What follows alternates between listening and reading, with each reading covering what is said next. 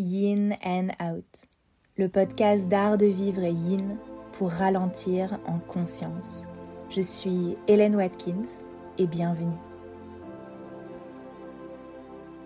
Hello, bienvenue dans ce nouvel épisode de podcast, nouvel épisode sur Yin and Out. Je suis ravie de vous retrouver pour parler d'un de mes sujets de prédilection, la créativité en Yin Yoga.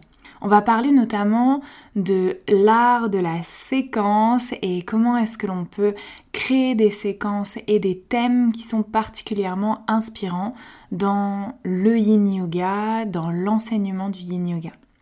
Alors, avant toute chose, je pense que c'est important de noter les différences entre une séquence de yoga dynamique et une séquence de yin yoga. Les objectifs seront totalement différents et donc on va se baser sur des problématiques, des questionnements différents également. La première chose à garder en tête, c'est que en yoga dynamique, quelque chose qui va vraiment permettre à notre séquence d'être créative, c'est le choix de posture. Et ça, je parle bien sûr des techniques de yoga qui permettent cette créativité. Si par exemple je fais du Bikram, je fais euh, du Hatha Shivananda ou encore euh, de l'Ashtanga, la série de postures est toujours la même et donc la créativité, c'est pas tellement ça qui nous intéresse dans ce type de pratique. Donc je mets ça de côté. Là, je parle des pratiques de yoga dynamique qui recherchent de la créativité, comme par exemple le Vinyasa Yoga. En Vinyasa, la créativité pas uniquement, mais en grande partie, vient de l'enchaînement des postures. Donc le choix des postures, la combinaison des postures entre elles, le rythme des postures, est-ce qu'on les tient un petit peu plus longtemps, un petit peu moins longtemps, parfois plus, parfois moins, et surtout les enchaînements, donc comment est-ce qu'on associe une posture avec une autre? Une posture avec une autre dans un enchaînement original va créer de la créativité, de postures qu'on n'a pas l'habitude de combiner. Mais par exemple, en vinyasa, si on pense à des enchaînements comme le guerrier 2, le guerrier renversé, le triangle, ce type de combinaison, là on est sur quelque chose de plus ordinaire, de plus commun, ça veut pas dire que c'est mauvais, mais donc de moins créatif. A l'inverse, si on arrive à combiner des mouvements que l'on voit moins souvent associés, on va se dire ah tiens, c'est différent, ça change, c'est créatif. En yin yoga, nous, on n'a pas une quantité de postures aussi variée qu'en yoga dynamique. On est plus limité dans notre choix de posture. Notre créativité, elle va donc varier en fonction du thème que l'on va aborder pendant le cours et également en fonction des accessoires que l'on va utiliser dans nos postures. C'est tout à fait possible en yoga dynamique d'utiliser aussi une variété d'accessoires et bien sûr ça pourra amener de la créativité. Je dis pas du tout euh, que c'est interdit, mais disons que c'est moins commun. Alors qu'en yin yoga, c'est vrai que c'est vraiment une grosse partie de notre créativité. La créativité en yin, elle va donc se manifester plutôt dans la subtilité des ajustements, l'utilisation de multiples accessoires et l'attention que l'on va ramener vers le thème et vers tout ce que l'on va aborder pendant le cours.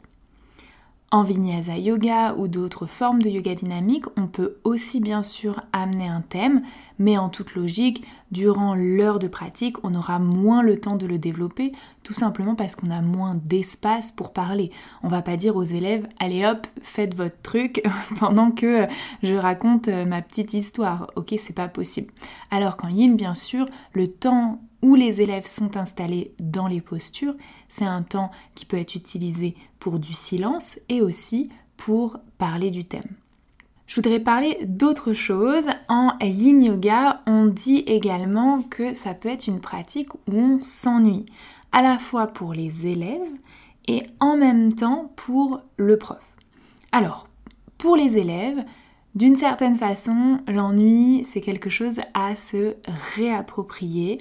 On a oublié à quoi servait l'ennui. L'ennui sert à euh, éveiller justement notre créativité. Donc c'est pas grave de s'ennuyer quelques instants, surtout si vous êtes le genre de personne à tout de suite chercher à combler le vide. En yin, on essaye d'apprécier ces moments d'espace, d'apprécier justement ces moments où il ne se passe rien et de revenir vers soi, de s'offrir du repos, d'accepter qu'on n'a pas tout le temps besoin d'être en train de faire quelque chose ou de s'occuper. Mais par contre, du point de vue du professeur, si on s'ennuie, là, c'est qu'on n'a pas réussi du tout à exploiter la pratique du yin yoga au maximum de ses capacités. En effet, le yin yoga, c'est une pratique où on a l'opportunité en tant que professeur de vraiment à la fois adapter les postures à chacun, en yoga dynamique, je dis pas que c'est impossible, mais on a moins de temps. Donc tant pis au final s'il y a un élève qui fait quelque chose qui est pas top ou qui n'a pas très bien compris une posture, on y reste euh, voilà quelques instants et hop, on passe vite à la suite, on ne reste pas 10 euh, ans sur la même posture. En tout cas, en vinyasa. En yin yoga, on reste longtemps. Donc on a vraiment l'opportunité d'aller voir chaque personne, de s'assurer que les gens sont parfaitement bien installés et de leur offrir une multitude de variations créatives avec tous les accessoires que vous avez à disposition. Et par ça, j'entends bien sûr les accessoires classiques de yoga, mais tout autre chose que vous pouvez avoir dans votre salle, surtout si vous enseignez dans des salles un petit peu polyvalentes où il y a aussi peut-être des accessoires de pilates, euh, voilà, une multitude de choses qui peuvent se trouver euh, aux quatre coins euh, de la pièce et qu'on peut tout à fait utiliser pour profiter des postures au maximum. Il y a également autre chose, c'est bien la présence du thème on a la liberté et le temps de parler de tout. On peut parler d'une multitude de thèmes parce que l'opportunité se présente. Les élèves sont là, déposés dans une posture et on peut aborder plein de choses différentes. Et ça, pour moi, c'est vraiment la grande créativité du yin yoga.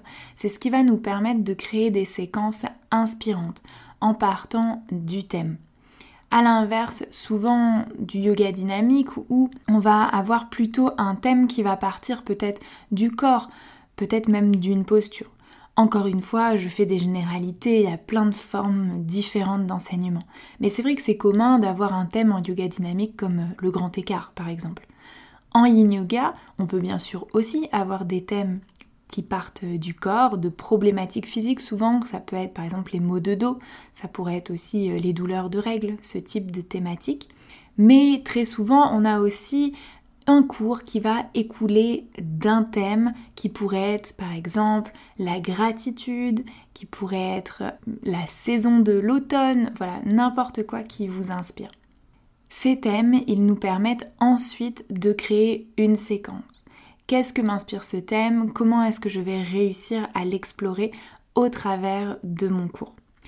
Si vous vous ennuyez en yin yoga, c'est que vous n'avez pas exploré suffisamment ces deux aspects, la créativité des accessoires et la créativité du thème.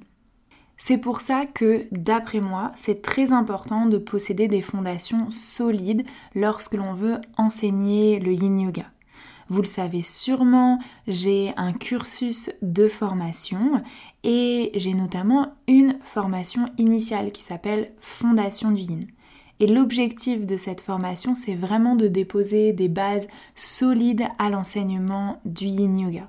Parce que selon moi en tout cas, quand on n'a pas les bases solides, on reproduit ce que font les autres. Et ça, ça nous limite. Parce que si on reproduit ce que fait un tel ou un tel, on va copier son style, copier sa façon de parler, copier les thèmes, les choses qu'il aborde dans son cours. Mais on va pas réussir vraiment à dissocier qu'est-ce qui est l'essence du yin yoga et que j'ai besoin de conserver pour respecter tout simplement cette pratique et qu'est-ce que je peux au contraire faire évoluer, transformer, modifier pour que ça colle à mon identité, à ma patte personnelle. Qu'est-ce que je dois à tout prix conserver et qu'est-ce que je peux modifier et moduler? Et ça, à mon sens, c'est ce que donne des fondations solides. Quand on a une bonne base sur laquelle on peut se reposer, on peut ensuite aller explorer en profondeur toutes ces thématiques de créativité et trouver son style d'enseignement qui nous ressemble. En tout cas, c'est ce que j'ai essayé de développer avec euh, Fondation du Yin. Donc si vous avez envie de vous former au Yin Yoga, le prochain euh, module a lieu en mars, février-mars 2024. Donc voilà, n'hésitez pas à nous rejoindre, il reste encore quelques places. Et vraiment, l'objectif, c'est comment est-ce que je peux approfondir l'enseignement du yin yoga pour pouvoir ensuite trouver ma patte, ma liberté, mon essence, ce que je veux transmettre ensuite dans mes cours. C'est un module qui est ouvert à tous les pratiquants, tous les curieux de yin yoga et qui pourraient avoir envie de transmettre aussi bien à eux-mêmes, à leurs proches ou bien sûr d'en faire euh, un métier je pense que c'est pas parce qu'on transmet à nos proches qu'on a envie de faire quelque chose de naze. Hein. Donc c'est la même chose, on a envie de bien se former, même si c'est pour euh, euh, faire un cours euh, à notre papa, à notre maman, c'est pareil. On n'a pas envie de leur donner des mauvais cours de yoga pour autant.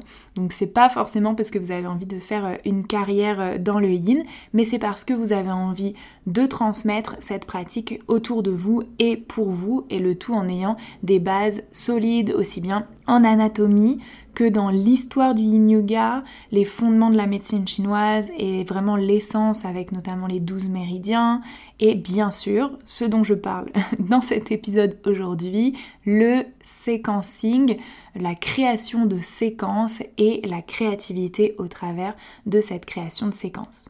Alors, j'ai évoqué plein de choses, mais je vais rentrer un petit peu plus dans le vif du sujet. Et notamment, je pense, en tout cas, moi j'ai réussi à développer un petit peu cette méthodologie-là, qu'en yin yoga, on peut diviser la créativité en trois, euh, trois parties, trois morceaux. La créativité de séquence, la créativité de thème et la créativité par addition. Alors le premier, ce que j'appelle la créativité de séquence, c'est littéralement dans les postures, quel accessoire je vais utiliser. Donc admettons, je vais utiliser le mur ou je vais utiliser une sangle ou alors je vais euh, faire une posture plusieurs fois de façon répétée dans mon cours mais explorer différemment. Donc par exemple je vais faire le papillon au début allongé, puis ensuite le papillon en flexion avant, et ensuite le papillon avec un coussin dans le dos. Enfin bon, voilà, différentes possibilités. C'est directement dans le mouvement, dans les postures que je viens trouver ma créativité. Créativité de thème, là c'est assez facile à comprendre, c'est j'amène une thématique qui va ramener donc cet esprit de créativité dans mon cours. Et ma séquence va donc partir de ce thème. Si par exemple mon thème c'est le repos profond, eh bien les postures que je vais choisir, le temps que je vais rester dans mes postures, il va être différent de si par exemple je choisis un thème se lever du bon pied. Bon bah là je vais avoir des postures peut-être tenues un petit peu moins longtemps, des rebonds peut-être un petit peu plus dynamiques. Mon thème va orienter mon choix de posture par rapport à la première chose que je vous ai dit, créativité de séquencing ou de séquençage. C'est vraiment cette idée que ma créativité se loge directement dans le mouvement créativité de thème. Mon thème, c'est ma créativité et les choses découlent ensuite. Et enfin le troisième, créativité par addition. Là, c'est je viens rajouter d'autres choses à ma pratique du yin yoga. Je vous donne des petits exemples, mais il y a beaucoup de choses qui sont possibles. Je pourrais rajouter de la respiration, des pranayama. Je pourrais rajouter de la méditation, de la visualisation. Je pourrais rajouter un yoga nidra à la fin.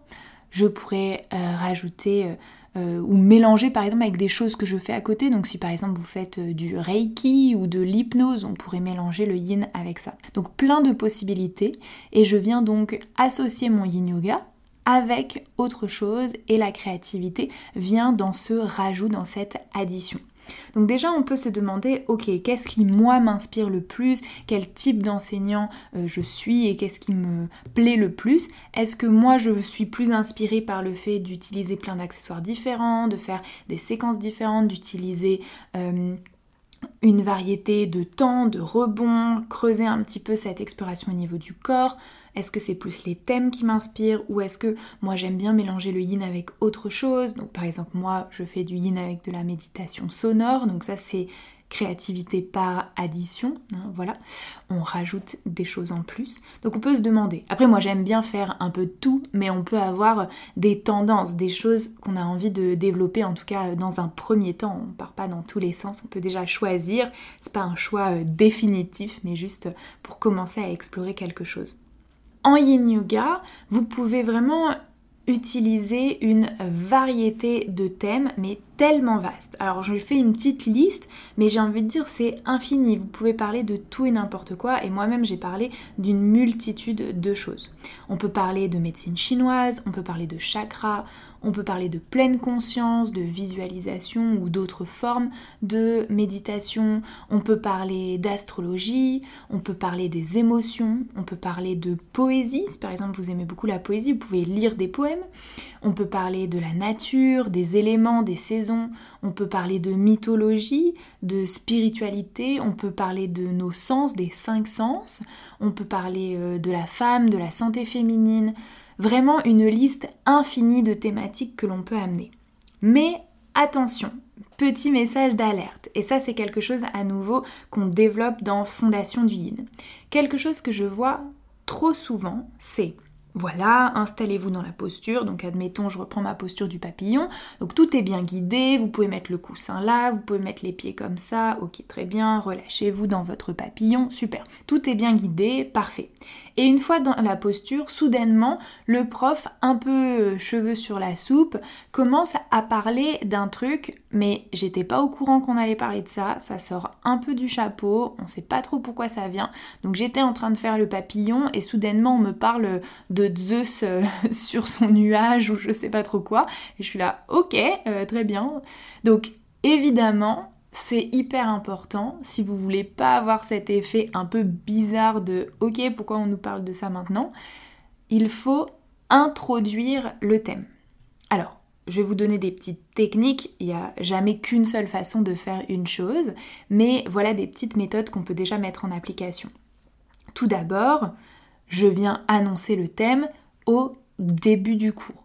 Et ça, ça n'a pas besoin de prendre 150 ans. Ok, ça peut être un truc hyper simple. Donc là, j'ai parlé de Zeus, donc admettons, on va dire, au début du cours, je vais dire on est dans un cours qui va vous faire voyager aujourd'hui. Je vous emmène dans la mythologie. On est parti, on va aller à l'Olympe, découvrir les dieux. Faites-moi confiance, vous êtes parti pour un voyage dans l'imaginaire. Voilà, j'ai dit trois mots, ok, c'est bon, on a compris, le thème est introduit. Si plus tard vous mettez à parler de Zeus ou de je sais pas trop quoi, les élèves seront prévenus, on sait d'où est-ce que ça sort. Ensuite, autre façon d'introduire, c'est de lier avec l'expérience physique, avec ce que l'on est en train de ressentir ici et maintenant. Je vous donne un autre exemple, toujours basé sur la mythologie. Admettons, je suis en train de faire respirer mes élèves. Donc ils sont dans une posture, je vais leur parler du souffle, respirer profondément, blablabla. Et ensuite, je peux dire, la respiration, ça connecte à l'élément air, je ne sais pas si vous le saviez, mais dans la mythologie, il y a aussi des dieux qui sont connectés à des éléments. Et le dieu de l'élément air, c'est Mercure. Mercure, blibli blablabla, et vous commencez à parler de euh, votre histoire de mythologie. Là, je l'ai fait en version un peu express, bien sûr, ça pourrait être un petit peu plus découpé, mais en tout cas, ça va permettre d'amener les choses de façon plus logique dans votre cours, d'amener un sens que tout a été construit l'un avec l'autre. C'est pas d'un côté les postures et de l'autre côté le thème. Vous arrivez à créer une séquence où les choses se répondent. Et dernière chose, alors là je vais dire c'est un peu niveau avancé, donc si dans un premier temps ça vous semble complexe, c'est ok. Mais si vous arrivez à ramener le thème, donc ce dont vous parlez, dans un ressenti corporel, Là, c'est vraiment le truc le plus magique parce que c'est pas simplement du blabla en l'air, mais c'est quelque chose que ensuite vos élèves peuvent réussir à s'approprier, à intégrer pour eux. Ça sera plus facile avec certains thèmes que d'autres. Si par exemple, je reprends ma petite liste, j'ai donné le thème des sens, des cinq sens, ou juste de quelques sens si vous voulez vous baser sur même un seul, hein, ça pourrait être euh, thème de Louis par exemple. Bon bah là c'est beaucoup plus facile bien sûr de parler d'abord euh, de Louis ou de la vue ou je sais pas quoi. Donc admettons on parle euh, voilà de la vue, je vais dire euh, en yin on ferme les yeux, donc là j'ai créé mon lien avec euh, ce sens de la vue, on peut se concentrer peut-être sur ce qu'on arrive à percevoir, les yeux fermés, est-ce qu'on voit des petites couleurs, des petites formes, des petits points, donc là ça y est, j'ai permis à mes élèves de l'intégrer dans leur corps. Et puis, je vais réussir petit à petit aussi à amener cette conscience vis à -vis de l'expérience, je vous parle de la vue, je me connecte à ma vue, je suis dans une pratique de yin où je ferme les yeux, je me déconnecte du sens de la vue, peut-être pour essayer d'en éveiller un autre. Donc peut-être que vous avez lu voilà des, fun facts sur les sens. Est-ce que vous saviez que à 80% un humain sans euh, problème euh, particulier, sans handicap, va utiliser majoritairement sa vue. On va faire une expérience dans ce cours de yin, on va essayer de fermer les yeux autant que possible et voir si petit à petit on arrive à mieux entendre. Est-ce qu'on arrive à, décupler le sens de l'ouïe en gardant les yeux fermés? Donc là par exemple c'est une thématique que je viens d'inventer, pouf, à l'instant même, euh, lors de euh, cet enregistrement, pour vous montrer que ça n'a pas besoin d'être hyper compliqué, mais ça va amener de la créativité dans votre euh, cours de yin et ça va permettre de vivre une posture différemment. Parce que oui, une posture avec une certaine musique, un certain thème et un certain focus, ça va transformer l'expérience de la même façon, parce que c'est généralement beaucoup plus facile à identifier de façon négative, donc de la même façon que si par exemple je vous mets dans une posture et que je parle avec une voix désagréable, je suis là gna gna gna gna gna gna, une voix désagréable, une musique que vous aimez pas, ok, et je raconte un truc hyper débile, bon, euh, ou un truc qui vous énerve particulièrement, ok, on prend tout ça, euh, vous n'allez pas passer un bon moment dans la posture, ok Donc ça marche forcément dans l'autre sens une bonne musique, un bon thème qui vous intéresse, bien amené, bien ressenti dans le corps, ça peut être hyper intéressant. Et créatif, bien sûr. Moi, j'ai envie de vous encourager à réfléchir à des thèmes qui résonnent avec vous et comment est-ce que vous pouvez les incorporer un petit peu plus dans votre pratique. Enfin, je pense que vraiment la clé de la créativité dans l'enseignement du yin yoga ou du yoga de façon générale, c'est la confiance en soi. Parce que trop souvent, on a peur d'aborder un thème, on a peur du jugement de nos élèves, on a peur que ça les intéresse pas, on a peur qu'ils nous trouvent un peu farfelus, on a peur voilà de je sais pas, vraiment toute cette idée de manque de confiance en soi, ils vont pas aimer ce que je vais raconter, parce que quand on est prof de yoga, on a envie d'être aimé de nos élèves, on a envie qu'ils trouvent que notre cours est bien, bien sûr, et donc automatiquement on peut avoir cette peur de se dire oh là je vais les perdre avec mathématiques. Bon, d'une certaine façon, bien sûr, faites attention à qui vous avez devant vous, à votre audience. On est d'accord, il y a des gens qui vont être un petit peu plus sensibles à certaines choses que d'autres. Donc vous pouvez d'abord gagner leur confiance aussi en abordant des thèmes où ils vont être peut-être plus sensibles. Donc si par exemple vous avez devant vous des personnes qui sont euh, très sportives ou alors, euh, je sais pas, euh, sédentaires, en tout cas des profils de personnes avec des tensions dans le corps, ok, et qui vous voyez qu'ils en chient un peu quoi. Le yin yoga c'est pas facile, ils sont un peu crispés, un peu tendus, ils ont du mal à se relâcher. Bon, peut-être que c'est pas le moment de sortir votre recueil de poésie et de blablater sur la poésie pendant 120 ans, pendant que genre eux ils ont la, mâchoire serrée et qui galèrent dans leur pauvre posture de yin. Là on est peut-être plus sur une thématique qui va faire sens au niveau du corps, au niveau de la respiration, euh, des techniques de relâchement ou sur les émotions, des émotions positives, euh, voilà, des choses qui vont aider à se détendre un petit peu plus. Donc on peut bien sûr orienter un peu nos thèmes en fonction de qui est devant nous. Mais après, je suis quand même convaincue qu'un thème bien amené peut plaire à n'importe qui. Le tout est de se dire que vous n'avez pas comme fonction de convaincre tout le monde quand euh, vous faites votre cours de yoga. Vous êtes plus là pour raconter une thématique, les gens prennent ce qu'ils veulent et laissent ce qu'ils ne veulent pas et c'est parfait. Et donc on amène les choses de façon très douce, comme ça, voilà, vous pouvez y croire, vous prenez. Moi, quasiment tout le temps quand j'aborde la médecine chinoise, je dis toujours, si vous choisissez d'y croire, Bon bah voilà, c'est beaucoup plus décontracté, tu choisis pas d'y croire, bah euh, voilà, t'écoutes à moitié et après tu passes à autre chose.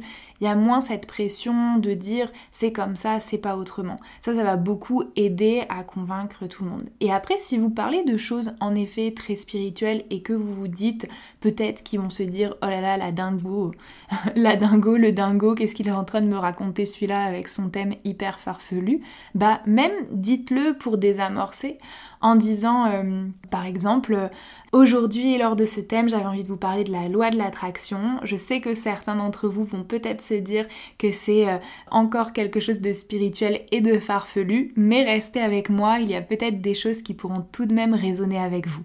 Voilà, on a un peu désamorcé le truc et hop, c'est parti, on parle du thème.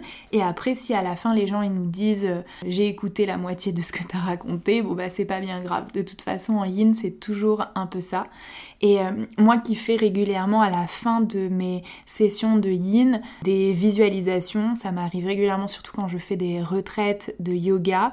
Euh, je fais du coup ma session de yin et je termine avec une méditation visualisation.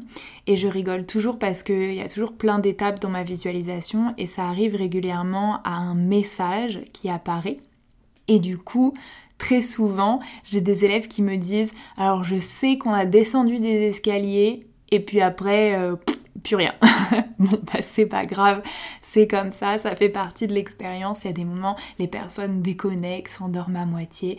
On n'est pas vexé de ça. C'est d'ailleurs ce qui fait aussi que vous pouvez recycler vos cours de yoga et vos thèmes, puisque vos élèves ne se rappelleront pas de tout ce que vous avez raconté, ça c'est sûr. Je vais faire un petit récap de tout ce que j'ai dit, mais j'espère en tout cas que cet euh, épisode vous aura inspiré du coup, pour travailler notre créativité en yin yoga, on comprend déjà que par rapport au yoga dynamique, on va un petit peu moins se baser sur l'enchaînement postural, puisque automatiquement en yin, ça sera plus simple.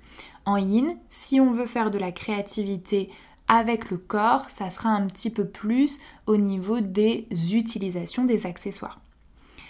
On accepte également que nos élèves peuvent parfois s'ennuyer dans les cours. Ça, c'est ok d'avoir un petit peu d'ennui de leur part puisque c'est quelque chose qu'ils doivent se réapproprier dans les temps de silence et qu'on ne doit pas être le prof euh, qui parle non-stop, non-stop, non-stop à chaque instant du cours. Par contre, nous, de notre côté, on ne doit pas s'autoriser à s'ennuyer. Si vous vous ennuyez dans votre enseignement du yin, c'est que vous avez besoin de renouveler vos thèmes, de renouveler votre exploration de la pratique. C'est important de posséder des fondations solides. Si à ce jour vous sentez que vous avez un petit peu tendance à reproduire ce que font les autres plutôt que vraiment approprier cette pratique et créer un yin qui vous ressemble, j'ai envie de vous inviter à rejoindre Fondation du Yin, notre formation avec Thibaut. La prochaine session est en février-mars. C'est un module qui est ouvert à tous et vraiment j'insiste là-dessus parce que toujours je reçois des messages qui me disent mais tu es sûre Hélène, même moi qui? Oui, même toi qui, même toi qui a un problème au genou, même toi qui n'as pas fait de formation de yoga, voilà, voilà, tout est bon à partir du moment où vous aimez le yin, vous avez envie d'approfondir le yin et vous avez envie de transmettre le yin. Même si c'est juste transmettre à vos potes. Voilà, c'est ok, il n'y a pas de problème. Mais si vous avez envie de faire ça, pour construire des fondations solides en yin yoga, venez nous voir. On a vu qu'il y avait donc trois façons d'explorer la créativité en yin yoga la créativité par la séquence, du coup en utilisant des accessoires variés, en variant peut-être le temps, la durée des postures, la combinaison des postures entre elles. Donc j'avais donné cette possibilité d'explorer la posture du papillon à trois reprises avec du coup euh, des positionnements un peu différents. Mais ça pourrait être aussi une posture que l'on tient au début pendant deux minutes, au milieu pendant 4 minutes, à la fin pendant 6 minutes. Voilà, on peut faire des petites choses comme ça. Créativité de thématique, et enfin, créativité par addition, qu'est-ce que je peux rajouter à mon yin yoga? Attention, ça doit rester du yin, hein, on est bien d'accord, mais on rajoute des choses pour sublimer la pratique, pas pour voler la vedette. Je vous ai donné ensuite beaucoup de thèmes, j'espère qu'ils vous ont inspiré et donner envie d'aller creuser des thématiques qui vous vous plaisent. J'espère aussi que ce podcast vous a euh, inspiré sur des thématiques de cours. Je reçois régulièrement des messages qui me disent que certains épisodes, notamment ceux autour euh, de la médecine chinoise, vous ont inspiré des thèmes de séquence et à chaque fois ça me fait hyper plaisir. Je suis trop contente donc euh, tant mieux. Continuez à, à utiliser les épisodes comme source de créativité. Moi aussi j'ai beaucoup beaucoup d'inspiration qui viennent de podcasts que j'écoute. Donc euh, trop bien, euh, trop bien que j'arrive à rendre ça en retour après avoir écouté euh, tant d'épisodes qui m'ont inspiré moi aussi. Et enfin, si vous voulez mettre votre personnalité dans l'enseignement du yin yoga, vous devez apprendre à prendre confiance en vous. Faites-vous confiance. Apprenez tout simplement à utiliser un vocabulaire qui vous met un petit peu plus à l'aise avec les thématiques que vous allez aborder. Mais ayez confiance, ce que vous allez dire, ça va plaire à vos élèves et au final ceux qui sont pas intéressés par ce que vous racontez, c'est peut-être pas les bons élèves pour vous et c'est OK. Je sais que quand on débute le yoga, c'est souvent le plus difficile parce que les élèves ne nous connaissent pas, parfois en plus on fait des remplacements, alors on arrive carrément en terrain hostile quoi, les élèves nous regardent, hmm, c'est pas ma prof préférée, donc euh, pas top, mais franchement, assez rapidement, bah, il y a un espèce d'écrémage naturel qui se fait. Les gens qui vous aiment, qui aiment votre personnalité, votre voix, votre style d'enseignement, ils vont rester et ceux qui aiment moins, ils vont partir tout simplement et c'est ok parce que ça vous donnera la liberté d'être de plus en plus vous-même et d'explorer les thèmes qui vous plaisent dans vos cours. Merci beaucoup d'avoir écouté cet épisode. J'espère que le podcast continue de vous plaire. N'hésitez pas à euh, mettre des petits commentaires, j'adore les lire. Je crois que c'est que possible sur Apple Podcast si je dis pas de bêtises. Euh, mais voilà, en tout cas sinon vous pouvez m'envoyer des petits messages, ça me fait aussi énormément plaisir. Je prends toujours euh, autant de joie à enregistrer ces épisodes, donc j'espère que ça vous plaît de les écouter. Il y a beaucoup de nouvelles choses qui arrivent dans les semaines à venir des épisodes de conversation, des épisodes sur la médecine chinoise, bref, plein de choses. J'espère que ça vous plaira. Et encore une fois, si vous avez envie d'approfondir le yin yoga, n'hésitez pas à vous rendre sur mon site internet. Nous avons avec Thibaut développé un cursus complet de formation de yin. On est des grands passionnés, moi de yin yoga, lui d'anatomie, et on a à cœur de transmettre cette pratique dans les règles de l'art. Merci tout le monde, à très bientôt.